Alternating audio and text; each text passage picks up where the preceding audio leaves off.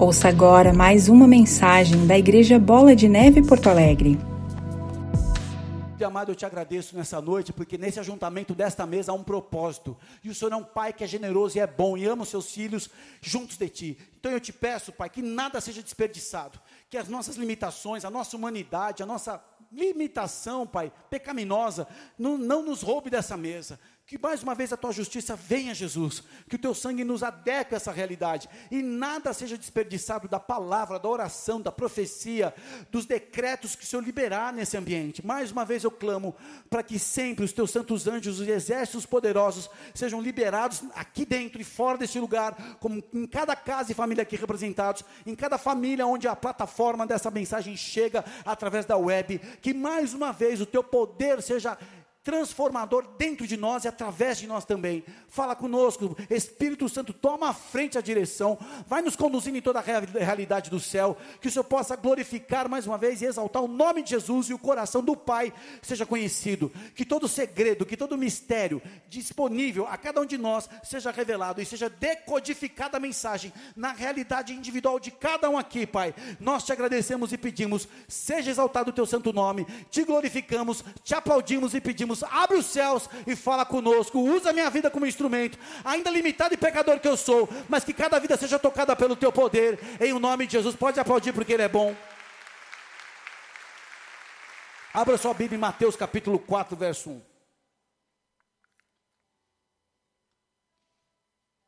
Opa, deixa eu abrir aqui também na Bíblia Raiz. Ah, tem um texto aqui.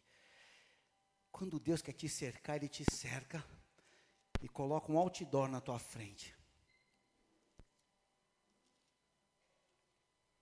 Mateus 4, verso 1, diz assim: Então foi conduzido Jesus pelo Espírito ao deserto para ser tentado pelo diabo. E tendo jejuado 40 dias e 40 noites, depois teve fome. E chegando-se a ele, o tentador disse: Se tu és o filho de Deus, manda que essas pedras se tornem pães. Ele, porém, respondendo, disse: Está escrito: Nem só de pão viverá o homem, mas de toda a palavra que sai da boca de Deus. Até aí. Todos nós somos submetidos às provas durante a nossa vida. E é certo que ao permitir que os desafios venham ao nosso encontro, Deus espera nos aprovar. Sempre. O porquê enfrentamos adversidades pode nos levar a uma série de reflexões que trarão respostas onde podemos nos encaixar ou não. Algumas pessoas não se encaixam em respostas de que a palavra nos direciona. Outras pessoas se encaixam e aceitam e começam a viver uma nova mentalidade. É interessante que Jesus cita mandamentos que Deus entregou para Israel, quando por 40 anos submeteu esse povo à prova do deserto. Só que ao contrário do antigo Israel, Jesus, como representante do seu povo, ele foi aprovado nesse teste. Como suportar provas morais severas que testam a nossa sabedoria diante de um ser espiritual milenar que nos odeia com toda a sua força, que é o inimigo Satanás. Como suportar? Deus conduziu seu povo para saber o que havia no seu coração. Jesus foi conduzido pelo Espírito para que fosse habilitado na sua missão. Será que ah, nas lutas, nas provas que nós enfrentamos, não teremos o mesmo objetivo? A primeira tentação que o inimigo desafiou Jesus foi na sua definição de filho contra a palavra de Deus. Já que é filho ou se és filho. Mas Jesus conhecia o texto e o contexto de Deuteronômio, capítulo 8, verso 3, que diz: E te humilhou e te deixou ter fome, e te sustentou com maná, que tu não conheceste, nem os teus pais o conheceram, para te dar a entender que o homem não viverá só de pão, mas de tudo que sai da boca do Senhor, viverá o homem numa prova, um povo que ele amou, um povo que ele chamou e escolheu, na aliança com seu amado amigo Abraão, permitiu passar por muitas questões, e ali, quando ele se libertou, depois das dez pragas e do grande livramento do Egito, que o escravizou, que escravizou por mais de dez gerações, introduz um povo num relacionamento, num caminho que foi difícil e árduo, por causa do coração desse povo obstinado. E aqui, quando nós vemos isso, que o Senhor estabelece essa verdade, fica claro que ele poderia confiar, como Jesus aqui dizendo, confiar na provisão divina, o maná, no deserto, porque Deus, o Pai de Jesus, Assim fora com Israel. Como Deus foi com o seu povo, como Deus foi com Jesus, como Deus é com a sua igreja, Ele é comigo com você. Amém? As provas diárias que eu e você enfrentamos vêm para tentar desconstruir a única virtude capaz de nos levar a triunfar, que é a fé. Essas provas vêm provar e testar a nossa fé. Jesus disse: Nem só de pão viverá o homem, mas de toda palavra que sai da boca de Deus. O que, que isso quer dizer? Nós não devemos nos iludir achando que após uma vitória nós estaremos imunes às tentações, mas provas virão para que lembremos o quanto nós dependemos dele.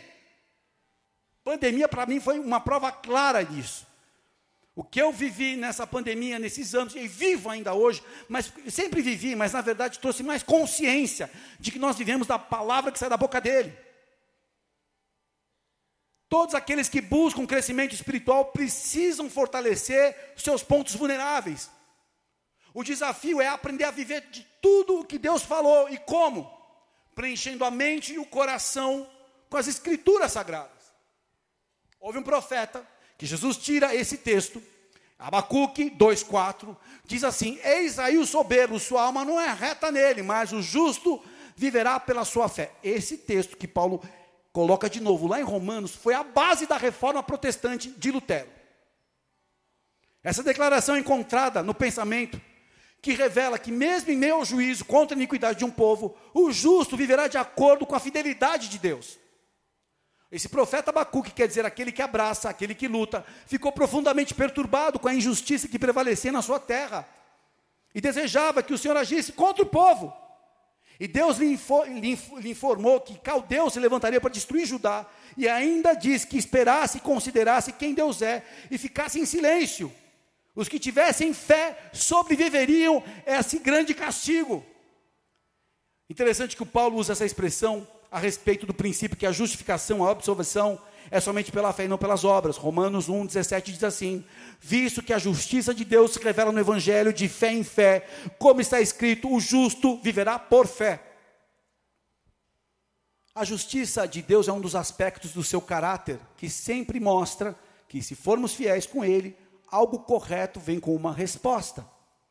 O ato de julgamento de Deus são compatíveis com a sua santidade, com a sua justiça e com a sua misericórdia. Nós não podemos viver exclusivamente da motivação natural que influencia o homem. Por isso que o homem não pode viver só de pão. Pão fala de necessidade.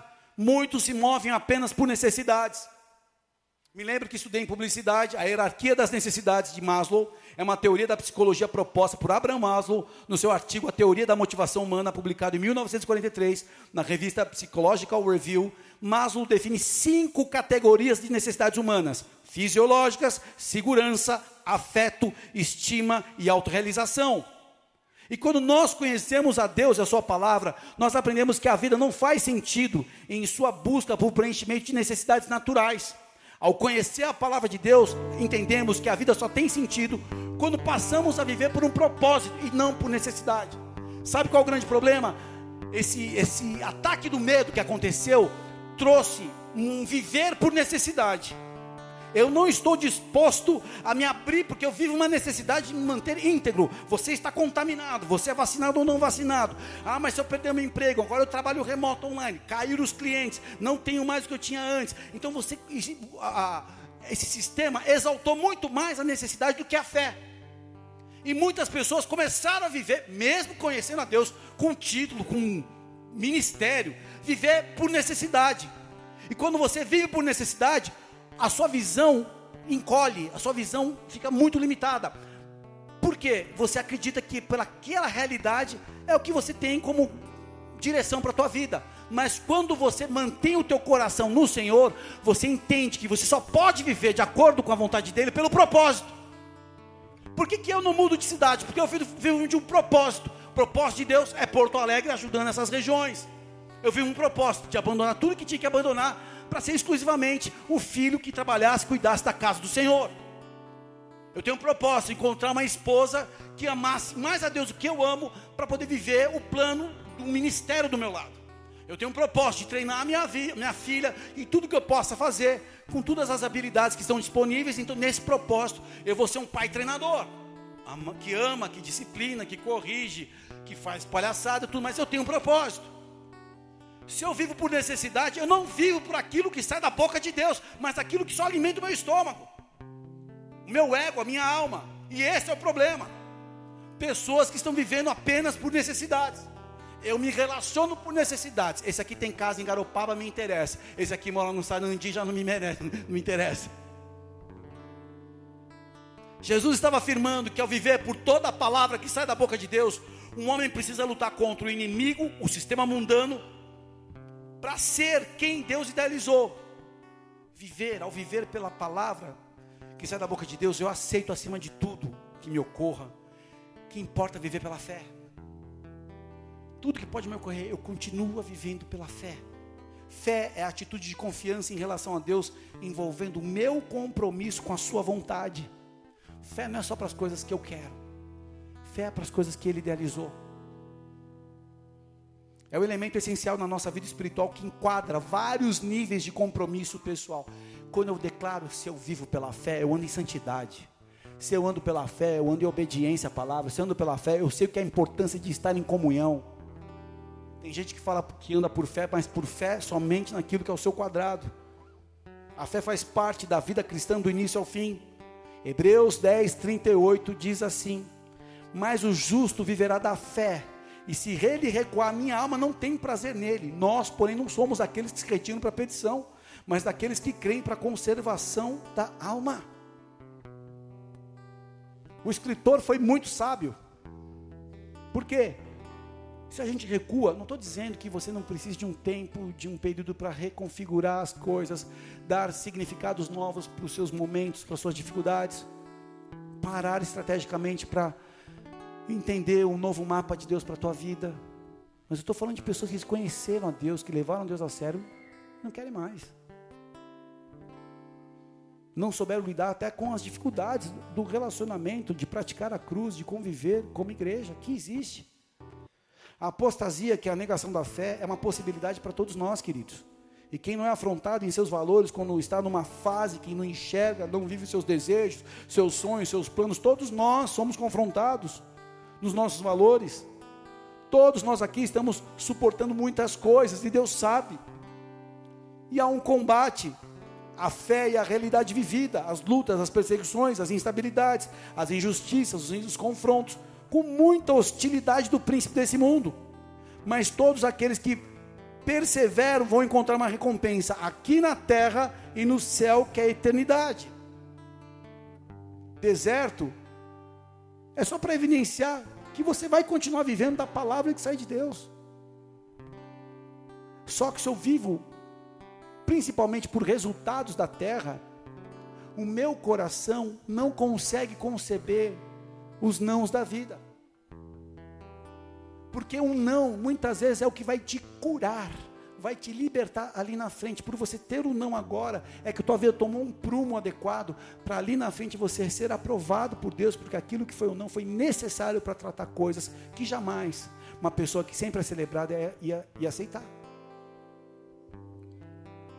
A fé trata-se de uma certeza suficientemente forte que afeta o nosso estilo de vida minha fé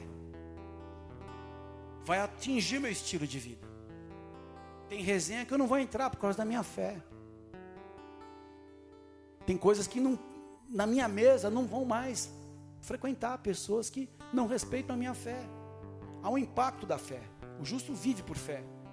E eu vou ter que fazer a escolha: perseverar ou negar a fé. A consequência vai ser vida ou morte. A fé é expressa pela atitude de confiança em relação a Deus algo prático. A vontade de Deus, ela é boa, perfeita e agradável, mas como ela acontece? Quando iniciamos um culto racional.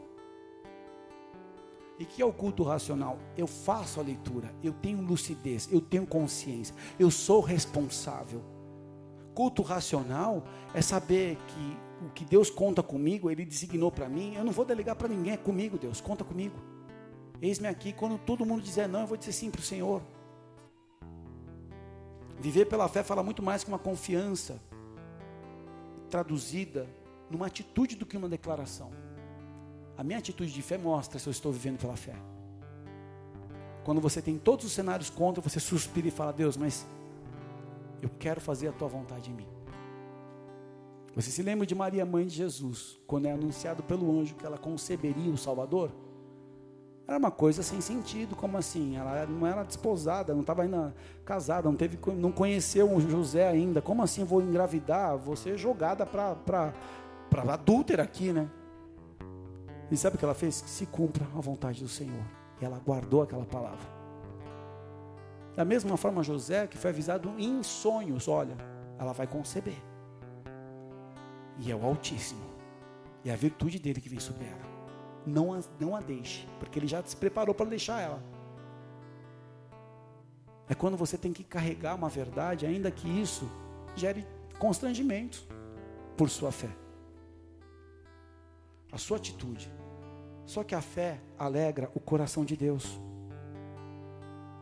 A fé alegra o coração de Deus. Você imagina quando o Senhor vê você tomando as suas decisões secretas, quando vai trabalhar, quando acorda de manhã, quando tem que escolher respostas para a vida. Olha o que ele diz aqui no Salmo 147, verso 11. Olha que lindo.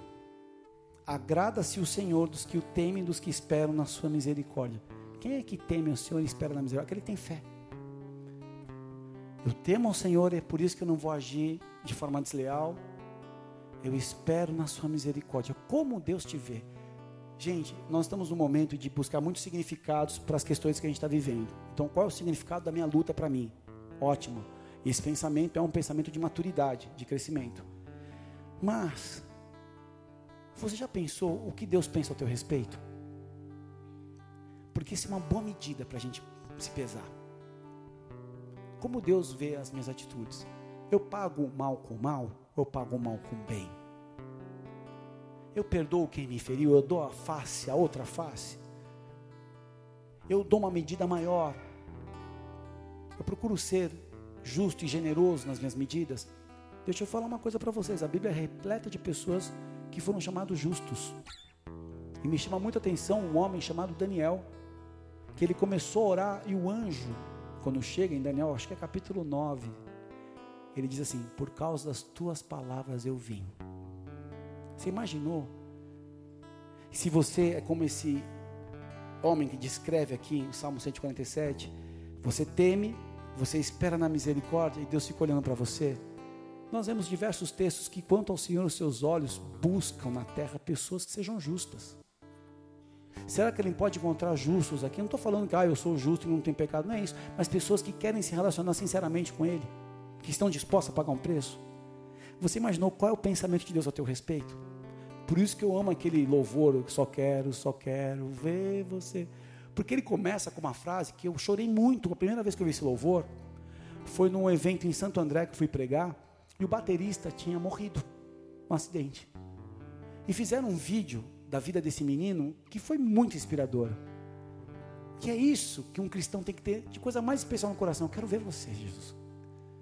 E quando ele fala sim, sim, posso sentir suas afeições por mim, não preciso ter.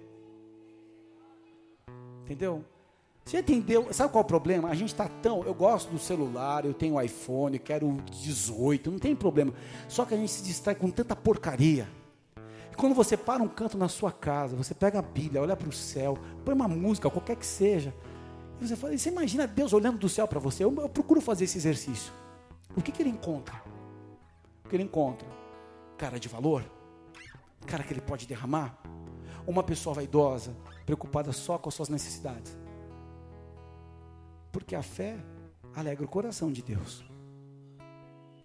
É impossível agradar a Deus sem fé. Já entendeu a chave desse versículo? Quem não tem fé não agrada a Deus. Porque quem tem fé tem a sua vida transformada. Quem tem fé não vive os valores desse mundo. Quem tem fé sofre as aflições de um justo. Quem tem fé nega-se a si mesmo, toma sua cruz e segue Jesus. A gente tem uma fé de domingo à noite, dos louvores que são maravilhosos que deve ser cuidado e praticado mas tem que ser a fé da terça-feira, a mesma coisa. Tem que ser a fé quando a gente erra ao ponto de pedir perdão, falar, olha, eu falhei contra ti, eu menti, eu, eu desejei o mal, ou eu peguei a mais do que a medida, então quero. Porque quando a gente opera a justiça, o céu se abre. A fé tem uma fonte, queridos. Hebreus capítulo 12, verso 2. Olha, olha que o escritor de Hebreus é uma carta muito especial, um livro muito especial. Ele fala assim: olhando para Jesus, autor e o consumador da fé, o qual, pelo gozo que lhe estava proposto, suportou a cruz, desprezou a afronta, e assentando-se à destra do trono de Deus. Então, se você diz que ter fé, mas a conexão com Jesus, as suas palavras não está tão intensa, então tua fé está fraca. A fé vem por de que forma? Vem por como? Ouvir o quê? É uma boa pergunta para você. Qual nível de audição da palavra você tem? Você sabia que eu procuro ouvir a palavra de Deus em diversas fontes, através de louvor, através da própria palavra aqui, da mensagem que é pregoada, de ouvir pregadores, ouvir meu pastor, para edificar minha fé, para manter minha chama acesa? Sabe como eu não pirei nas lutas que eu vivi na pandemia? Eu pegava a minha bike, rodava 20 quilômetros ouvindo o Spotify do Rina, que dava 55 minutos a uma hora, certinho os 20 km que eu corria, que eu andava. Ao ponto de acabar o pedal, mandava uma, uma mensagem chorando: Obrigado por essa palavra, Pai. Me salvou hoje. Então, me questiono e fico às vezes assustado no sentido perplexo de ver pessoas que têm uma unção e não estão cuidando dessa unção. Eu vou dar conta da minha unção para Deus, do que Ele me confiou. Me preocupa, porque eu vou prestar conta de vocês, alguns eu vou ter que prestar gemendo, porque não estão sendo diligentes com a fé. Essa é uma palavra também de alerta, de um despertar para a igreja. A fé muda o nosso coração, queridos. Da parábola do semeador, da semente e das terras, dos solos, qual foi a semente que prosperou?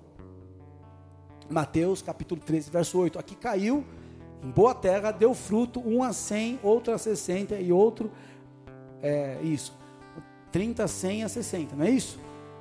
E quem é essa para, quem é esse solo bom?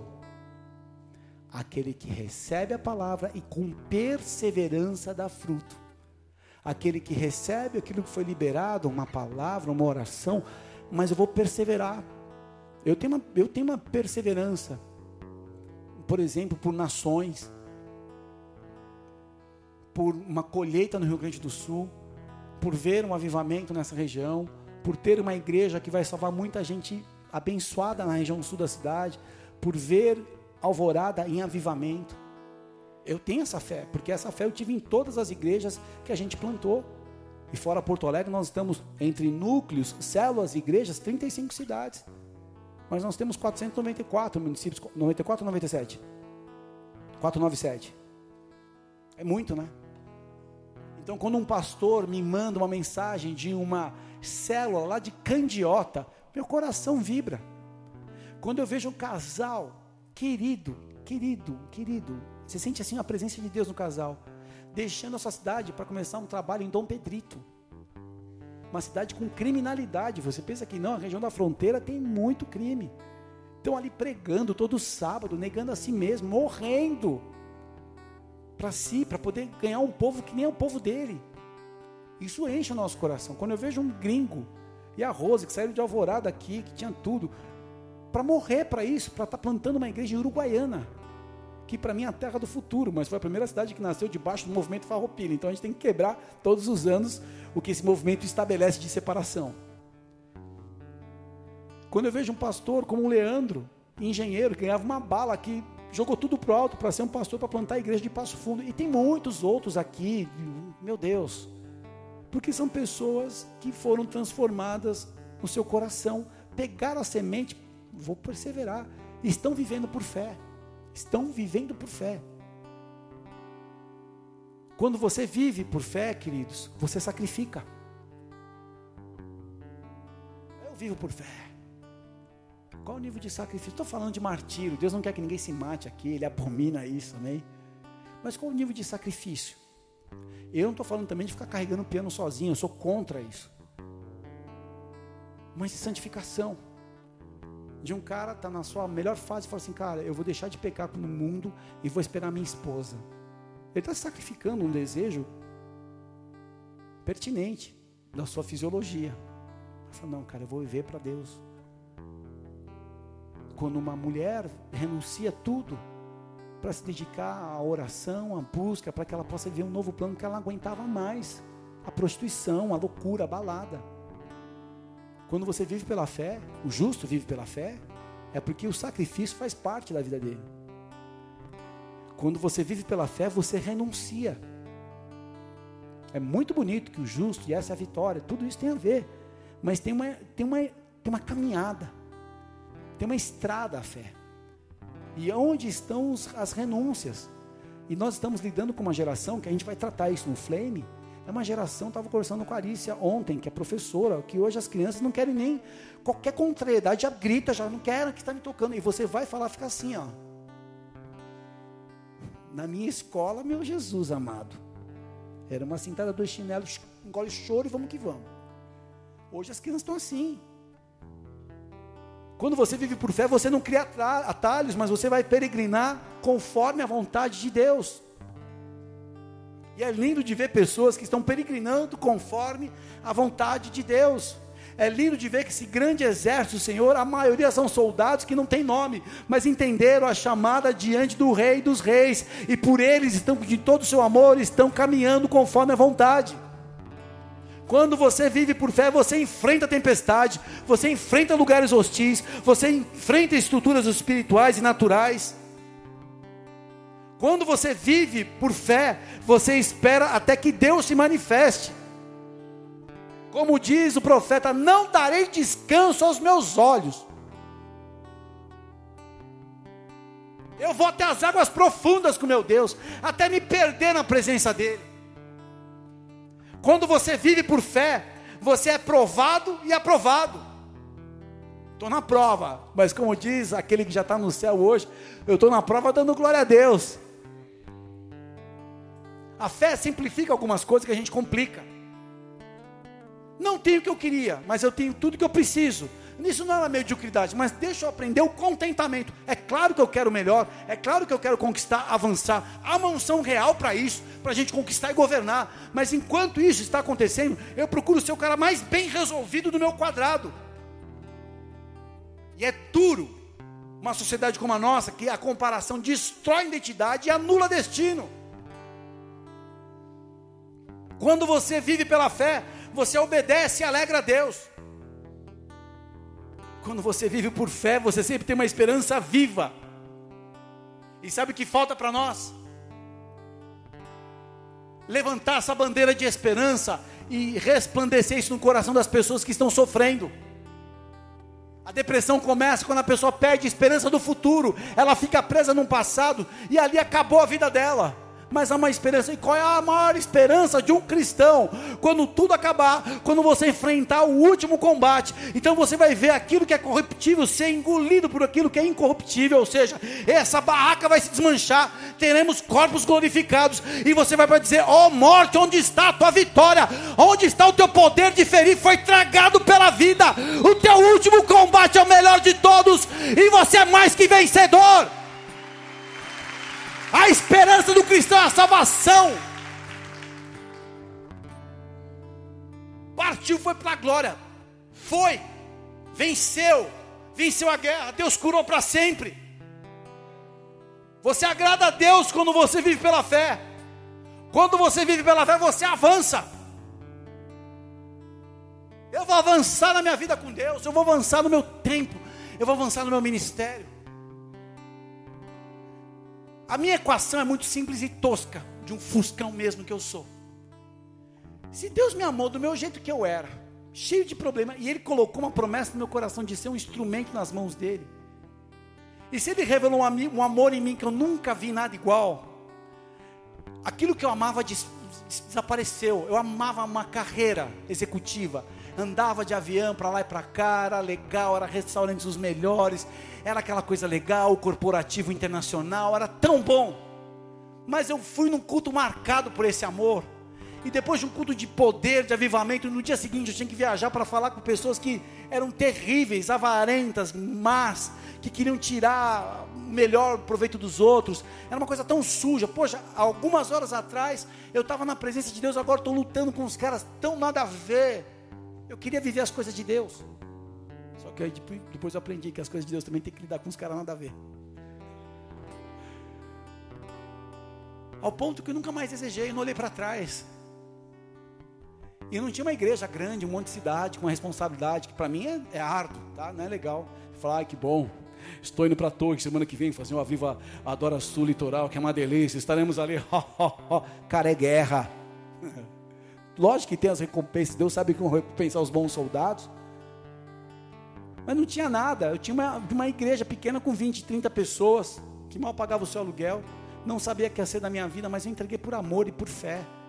Eu entrego a minha carreira dia 6 de janeiro de 2006. Início de fevereiro de 2006, recebemos uma ligação do Comando Militar Sul para que a Valéria, já, que já tinha sido designada tenente dentista lá no 18º de Sapucaia. E foi aquilo que sustentou durante sete, quase oito anos o soldo que nos ajudou a viver. Eu não tinha nem noção que ia viver. Fiz tudo por fé. Mas Deus gosta de pessoas que dão os primeiros passos de forma insana. Em que sentido? eu vou obedecer. Terminar um relacionamento que me escraviza, eu vou terminar. Mas eu amo tanto ela, eu e o namorado dela, e minha namorada. Vou terminar. Vou ficar sozinho, vou chorar à noite. Só que sábado à noite você tem flame agora. Tem a galera do Bola Honey. Você pode vir ajudar aqui. Você pode sair na mão no jiu-jitsu. Sei lá, qualquer coisa. Você vai fazer qualquer coisa. Na minha época, eu saía sábado à noite, pegava um culto. Era um culto normal, meio, meio fraco da igreja, que não ia muita gente. Mas eu ia, que eu só queria Deus. Voltava. Cara, eu voltava sábado à noite em São Paulo, nas regiões que eu passava, era só casal nos carros. Eu olhava, só casal, casal, casal, casal, casal, casal. Aí vou fazer compra para minha mãe, tinha que fazer sábado depois da noite, o mercado 24 horas. Ah, vou fazer compra. Chegava na fila do caixa, eram os casaizinhos com fundi, vinhozinho se beijando. E eu aqui, ó.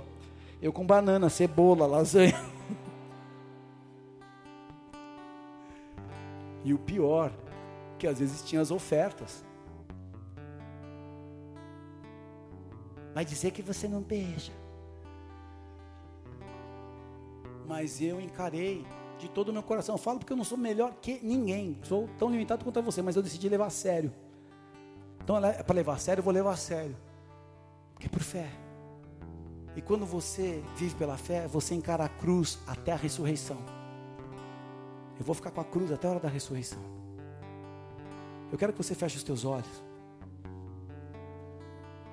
Se você tem encontrado fraqueza na tua fé e precisa do impacto hoje, Deus pode fazer.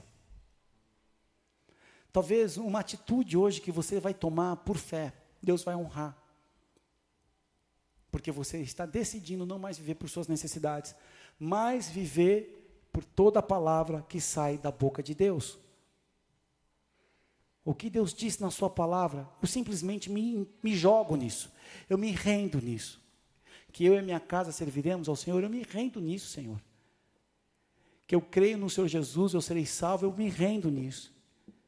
Que aquele que renuncia e que deixa pais, mães, amigos, filhos, casa, terá o centro nessa vida com perseguições, como diz em Lucas, depois que Pedro, com o fruto que nós teremos, nós deixamos tudo por ti. Ele fala: ninguém vai ficar sem recompensa. Eu sei que ele tem essa recompensa. Já me deu tantas recompensas nesses 18 anos aqui no Rio, Rio Grande do Sul. Sou muito grato mas eu tive que tomar e ainda tomo muitas decisões por fé. Mas sabe o que a fé pede? Algo simples. Uma primeira atitude, que é a rendição. Eu vou colocar meu coração nas tuas mãos, Senhor. Eu vou reconhecer que eu tenho vivido por necessidades.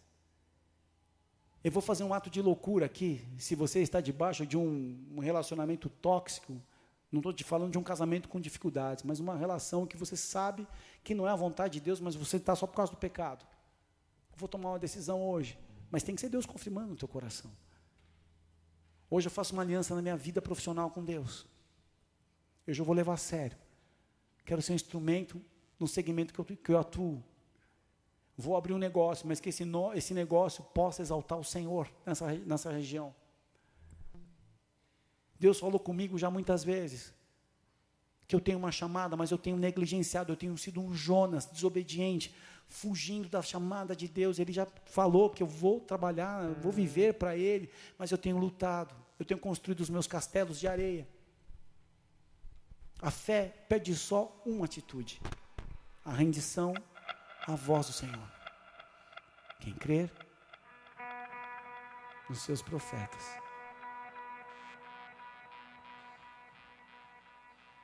Crede no vosso Deus. Crede nos seus profetas. Isso foi falado num dia de caos. Num dia que o cerco de Israel era desproporcional. Israel ia ser destruído. E um homem de Deus falou: Não vai acontecer isso. Eu venho aqui como um filho, antes de tudo, mas um servo compromissado. Que a medida da tua rendição vai ser uma medida poderosa de unção. E de algo que precisa acontecer hoje. Existem pessoas com ídolos nas suas casas. Vocês têm cultuado talvez um problema, ou talvez uma bênção. Renda-se ao Senhor. Derruba esse altar na tua vida. Isso é fé.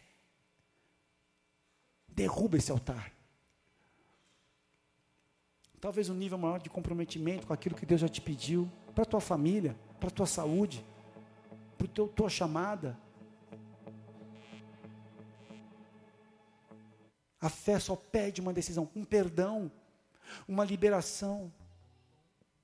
Talvez você está ali como um credor incompassivo, mas Deus já te perdoou tanto, perdoa, libera.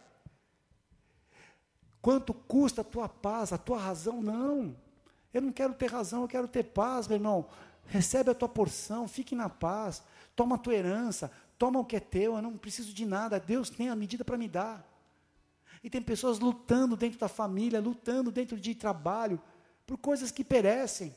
Não estou dizendo de viver uma vida completamente desconectada da realidade, sim, com responsabilidades, com as bênçãos, administrando, mas eu não vou levantar essa tempestade, essa guerra mundial por causa de coisas pequenas. Quanto custa a minha paz? Quanto custa? Dá o que te pede. Pediu a capa, dá a túnica. Pediu para andar uma milha, anda duas. Sabe por quê?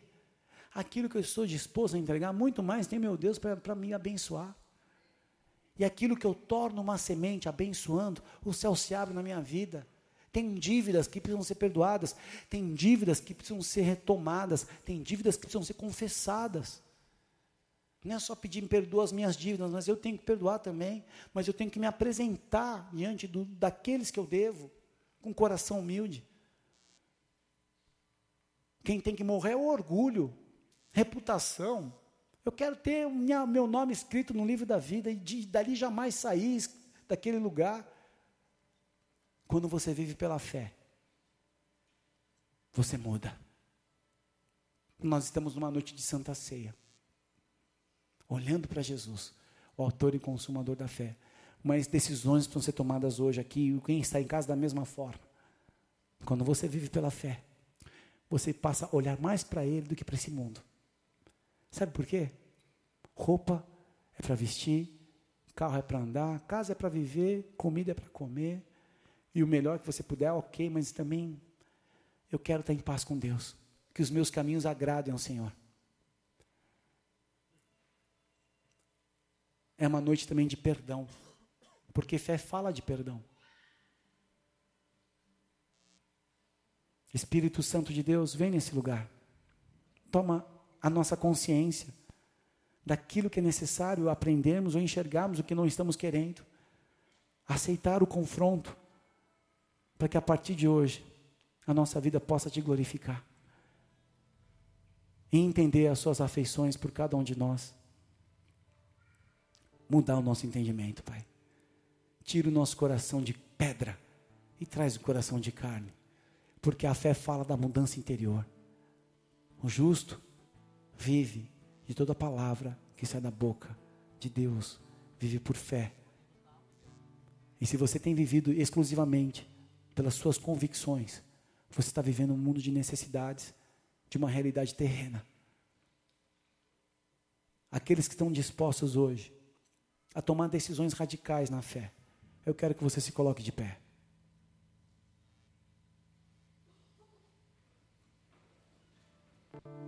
Cada um aqui sabe o que tem que ser feito, qual é a lição de casa.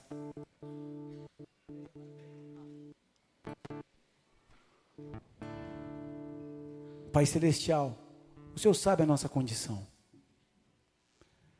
E muitas vezes nós estamos aqui tentando tornar pedra em pão, tentando provar que somos filhos para fazer conforme a gente quer e não como o Senhor deseja.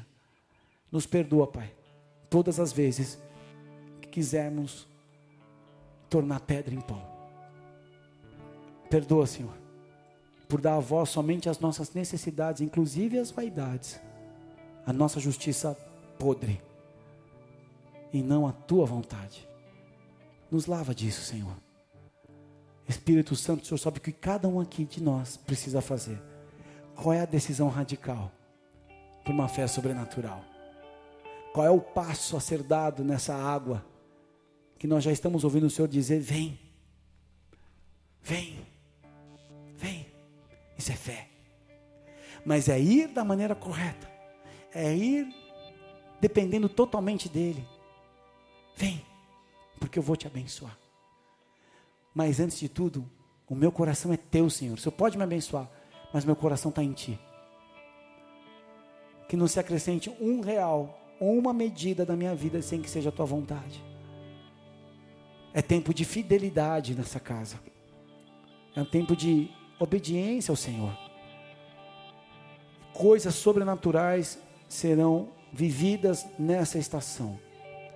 Você que está nos acompanhando e você que está aqui hoje, esse é o momento memorial. Os próximos três meses, eu profetizo cenários poderosos da intervenção divina. Mas o que vai provocar vai ser o coração completamente rendido, entregue ao Senhor. A responsabilidade é mais nossa do que de Deus. Porque se nós fizermos o que Deus espera, é inevitável que Ele derrame as coisas que vão nos alegrar. Eu venho nessa noite a te provocar, a partir de hoje, viver pela fé. Eu venho nessa noite desafiar, porque quando você vive por fé, as coisas começam a mudar de lugar. As questões da vaidade deixam de acreditar as normas da sua vida, mas você passa a se render diante do governo do Altíssimo. Pai Celestial, eu oro por todos os nossos irmãos aqui desta casa e todos que acompanham, para que essa palavra venha com poder a cortar seus corações e circuncidar, e que o Senhor possa selar a tua vontade, mostrando o que cada um precisa decidir e obedecer, em cada área. E se existem altares e ídolos guardados, que sejam derrubados porque se estamos dando poder ao dinheiro, à repercussão, à reputação, aos problemas, às lutas, estamos dando poder, exaltando essas coisas na nossa vida, ao ponto de nos roubar da tua presença, nos perdoa. Mas vem com tua graça e nos ajuda a derrubar esses altares, tudo aquilo que temos cultuado secretamente, as nossas lutas, as nossas dificuldades, as nossas questões, tudo isso se tornam ídolos quando começam a ser cultuados diariamente, quando se emprega valor, se emprega atenção, se emprega tempo numa coisa que o Senhor já conhece, sabe que nós precisamos. Mas também eu oro, Pai, para que se existem ídolos secretos de coisas boas que estamos vivendo, porque o Senhor tem sido bom conosco, mas isso não tem sido rendido aos teus pés, isso tem virado um governo paralelo, que o Senhor possa mostrar e nos convencer também que mais uma vez a nossa vida seja colocada diante da tua luz e nós sejamos os primeiros a enxergar. Como o Senhor disse ao teu povo em Deuteronômio, capítulo 8, verso 3: Todas essas coisas o Senhor permitiu para mostrar o que havia no coração do seu povo. Que a tua luz mostre o que está no nosso coração e que possamos mudar nessa noite. A abandonar a acusação, a abandonar a todo tipo de condenação, a abandonar tudo aquilo que é a nossa sentença, a nossa justiça podre, a abandonar essas pedras e realmente nos colocar diante de ti e nos derramar na tua presença Cobre-nos mais uma vez com a tua virtude, Espírito Santo, e move cada, algum, cada coração aqui. Alguns que estão enfermos por preocupação, se enfermaram, tiveram dores, tiveram gastrites, úlceras nervosas, pessoas que perderam relacionamentos, casais que entraram em crise por causa de problemas. Pai, que nessa noite haja uma remissão, haja uma mudança poderosa, que o teu poder venha, que o Senhor possa tocar com tua graça cada vida, pessoas que se sentem culpadas, condenadas por lutas, por problemas financeiros, por questões de família, por rupturas familiares, por dificuldades, Pai, com filhos, que nessa noite essa culpa, essa condenação caia por terra, que nós queremos colocar a nossa vida e toda a integridade na nossa vida, tudo que diz respeito à nossa saúde emocional e espiritual, a nossa saúde física aos teus pés, intervém com teu poder, intervém com tua graça, começa a ativar os corações e as mentes na tua palavra, começa a resplandecer a nossa memória tudo que o Senhor já fez por nós, começa a trazer à nossa memória aquilo que nos dá esperança, toda intervenção que o Senhor já fez nas nossas vidas, na nossa história, a cruz, o Calvário estabelecida e a nossa vida rendida aos teus pés. Começa a renovar o coração do teu povo, começa a incendiar as vidas nessa noite. O justo vive pela fé, o justo vive pela fé. Você não recua mais, mas avança seja um tempo do despertar da tua fé nessa noite. Comece a louvar o Senhor, comece a ser cheio do Espírito Santo. O Senhor ativa o teu coração.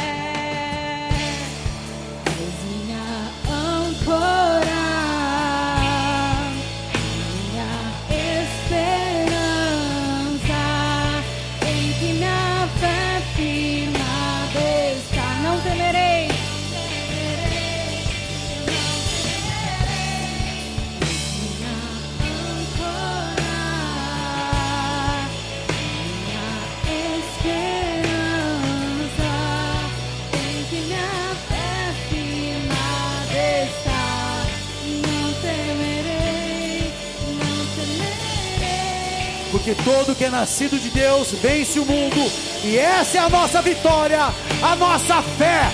Essa é a vitória que vai vencer o mundo. O teu coração cheio de fé. Você é a chave de mudança do cenário que você está. E nessa noite o Espírito Santo está ativando o teu coração e a tua mente em fé naquilo que é o sobrenatural. Começa a chamar os milagres, começa a chamar as mudanças, as portas vão se abrir. Eu oro, Pai, e peço que todo sacrifício, toda lágrima derramada, tudo aquilo que tem sido lamento do teu povo, mude de cenário agora.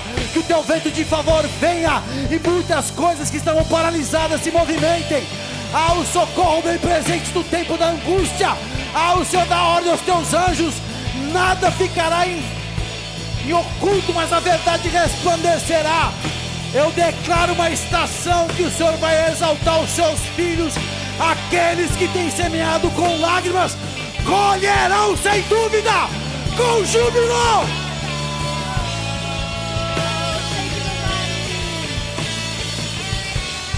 Eu sei que no vale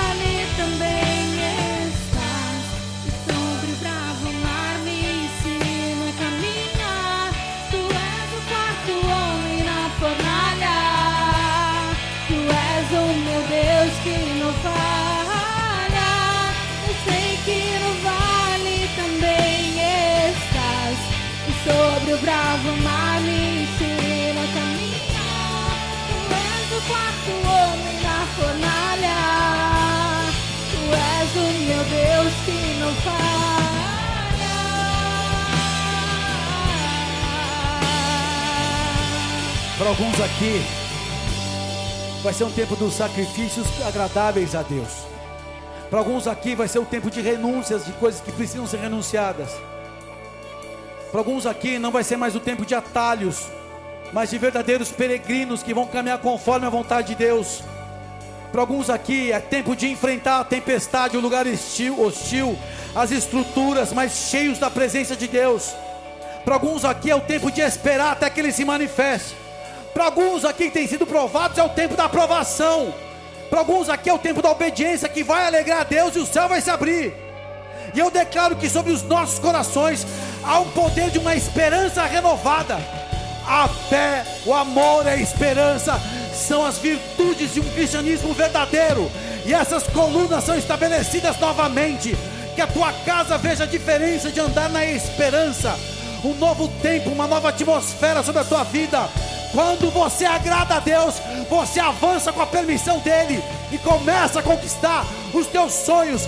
Eu declaro tempo de conquista daquilo que você tem buscado, tempo de realização, tempo daquilo que é palpável, aquilo que você esperava. Vai gerar, vai ter, vai segurar nas mãos, porque essa é a vontade do nosso Deus, a nossa alegria de acordo com a vontade dEle. Receba essa palavra e aplauda aquele que é santo.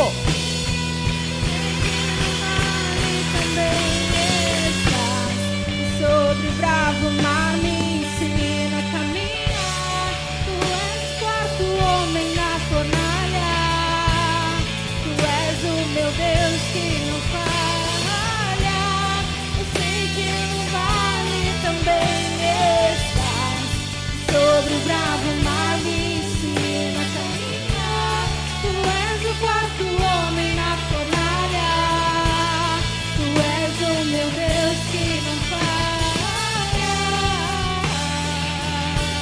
Se você está vindo aqui pela primeira vez, está nos acompanhando pela primeira vez, a maior decisão que você pode ter é a respeito da tua aliança com Deus, que não depende de ninguém, só de você.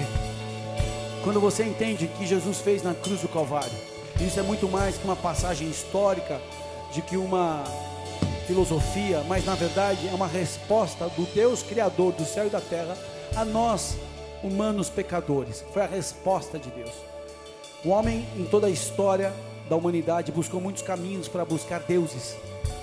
Só que houve um momento, um evento fundamental, que é onde nós vemos Deus buscando o homem. Quando Jesus veio, veio na missão de restaurar nosso relacionamento com o Pai, que havia sido perdido pelo pecado, pelo erro, pelo engano, no jardim do Éden. E quando você olha Jesus sendo colocado naquela cruz como um condenado de um crime sem ter cometido coisa alguma, mas o próprio Filho de Deus sendo exposto, é para que você entenda que o pecado ele tem um preço e não há remissão de pecado sem derramamento de sangue. E nessa verdade, Jesus derramou o seu sangue por mim e por você, para que todo aquele que crê não morra, não pereça, mas tenha direito à vida eterna, mas não só uma vida eterna quando a gente cruza o vale da sombra da morte, uma vida de fé, de transformação e de plenitude aqui na terra. Quando você olha a cruz do Calvário e toma uma decisão na tua vida, eu quero Jesus na minha vida, minha vida a partir de hoje, eu quero que Ele venha cuidar, que Ele venha ser meu Senhor, meu Salvador, a partir de hoje minha vida pertence a Ele. Quando você faz essa declaração, o sentido da tua história muda, porque é um sentido que tem agora um destino, que é a própria presença de Deus. E quando você avançar nos teus dias e tiver que lidar com o seu último adversário, que é a morte, você é vencedor, porque você fez uma escolha em vida. Eu aceito Jesus a partir de hoje. E quando você toma essa decisão, começa um caminho de regeneração. Não é que você se torna evangélico, não é que você se torna uma pessoa religiosa, é que agora você passa a ter um relacionamento com Deus através do que diz a Bíblia. E nessa verdade você começa a conhecer os princípios bíblicos e começa a andar com Deus. E aí sim a tua fé é fortalecida e você começa a mudar. A partir de hoje, você que vai tomar essa decisão começa uma nova etapa da desconstrução daquilo que veio até aqui, com pecado, com os erros, com um monte de coisa que você até se envergonha. Mas o Senhor te olhou como olhou para mim, para cada um de nós aqui, da mesma forma, com amor. E com amor eterno Ele nos amou. E com esses laços de amor Ele nos captura para nos dar uma nova vida, um novo significado e um destino, um destino de filhos conectados por um pai. Se você deseja no teu coração entregar a tua vida hoje, conscientemente, é a maior decisão que você faz da tua existência na terra. Com a mão no teu coração e você que está conectado em casa também, se você está afastado de Deus, ou você está agora, você não tinha convicção, mas hoje você quer realmente entregar a sua vida e os teus caminhos. Com a mão no teu coração, de onde procede os caminhos, os caminhos da vida, repita assim comigo essa declaração. Senhor Deus, Senhor Deus, diante do teu altar, diante do teu eu altar, reconheço eu reconheço que Jesus Cristo de Nazaré Cristo de é o teu Nazaré filho é o teu filho que veio a este mundo que veio a este e na mundo cruz do Calvário e na cruz do se Calvário entregou por mim se entregou por para perdoar mim os meus pecados perdoar os meus me pecados dar a vida eterna me dar a vida eterna e uma vida e uma vida plena plena aqui nessa existência. aqui nessa existência Eu reconheço eu que reconheço sou um pecador que sou pecador e preciso do teu perdão. e preciso do teu perdão A partir de hoje, partir de hoje eu reconheço eu que reconheço Jesus Cristo de Nazaré Jesus Cristo de é Nazaré o meu único Senhor, é o meu único meu Senhor, único Salvador. meu único Salvador Perdoa os meus pecados os meus pecados e escreve meu nome Escreve no meu nome livro da vida, no livro da vida porque hoje Porque eu hoje entrego os meus caminhos os meus nas caminhos tuas mãos, nas tuas mãos em nome de Jesus. em nome de Jesus Você que tomou essa decisão, levanta bem alto o teu braço. Quero orar por você aqui, onde você estiver. Pode ficar com o braço levantado, por favor. Fica com o braço levantado. Da mesma forma, você que está em casa. Pai querido e amado, eu quero orar por todos esses que estão com os braços levantados, todos que fizeram essa declaração. Alguns estavam afastados, outros que chegaram pela primeira vez, não importa. Toda declaração é colocada diante da tua presença, e como igreja, nós estamos no mundo espiritual agora, determinando que estes nomes sejam escritos no livro da, da vida eterna, conforme a declaração de cada um aqui. Sela-os, meu Pai, agora com o sangue do Cordeiro, derrama no teu amor, Espírito Santo, marca estas vidas agora, e que a partir de hoje comecem a viver como filhos amados, debaixo do governo do Senhor, e que estes nomes permaneçam no livro da vida, e que eles possam viver a diferença de andar nos teus caminhos. Como igreja, nós os reconhecemos e os abençoamos, em o nome de Jesus. Amém e amém. Aplauda